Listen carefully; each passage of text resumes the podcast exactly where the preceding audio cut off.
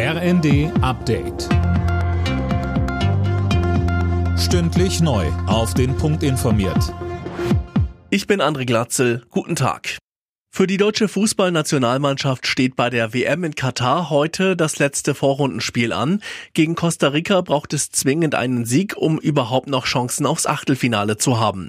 Verteidiger Lukas Klostermann. Jetzt vor dem letzten Spiel, ähm, vor dem letzten Gruppenspiel, ich hoffe natürlich nicht, dass unser letztes Spiel hier ist, wissen wir, was auf uns zukommt. Wir wissen, wie die Ausgangslage ist. Wir müssen und wollen das Spiel gewinnen. Wir werden auch gut darauf vorbereitet sein und ich spüre auch in der Mannschaft ehrlich gesagt eine gewisse Vorfreude auf das Spiel und bin auch sehr zuversichtlich, dass wir das Spiel gewinnen können.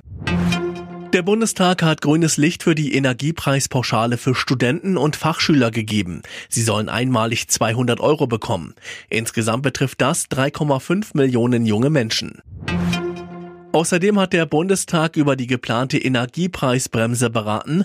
Die Linke kritisierte, dass die viel zu spät komme. Unionsfraktionsvize Jung warnte davor, dass die geplante Übergewinnsteuer vor allem Erzeuger von erneuerbarer Energie belaste.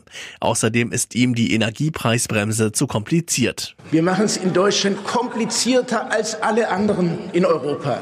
Warum, Herr Lindner, geben Sie nicht ein ganz klares Signal? Die Mehrwertsteuer wird gesenkt. Setzen Sie es um, Mehrwertsteuer runter für alle Energieträger.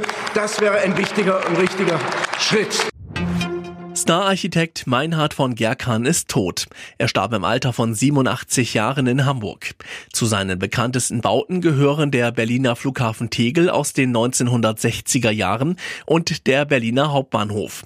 Sein Büro gilt als das weltweit erfolgreichste deutsche Architekturbüro. Alle Nachrichten auf rnd.de